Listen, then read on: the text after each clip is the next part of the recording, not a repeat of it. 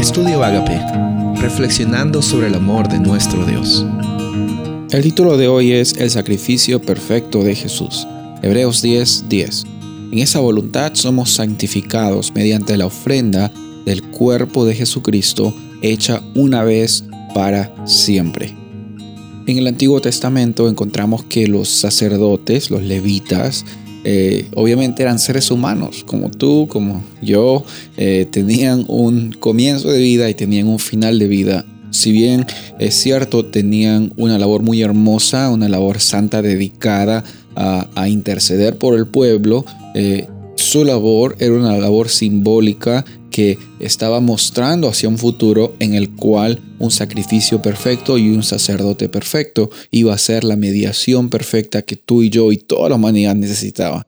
Por eso aquí cuando leemos en Hebreos 10:10 nos encontramos que este sacrificio de Jesús fue hecho una vez para siempre. Es necesario recordar esto porque el sacrificio de Jesús nos da a nosotros la certeza de que la obra que Él empezó, Él la va a terminar.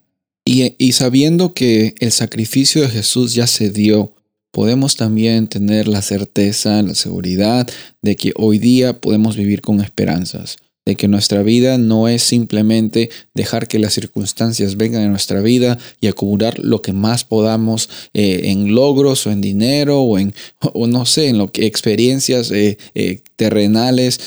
todo eso queda totalmente en, en el olvido cuando nos damos cuenta que Jesús vino aquí a hacer sacrificio perfecto para que seamos eh, uno con el Padre, para que podamos estar en unidad con nuestro Creador y podamos compartir de ese amor con las personas que están viviendo quizás una vida en modo de supervivencia, una vida sin esperanza, por medio del sacrificio perfecto de Jesús.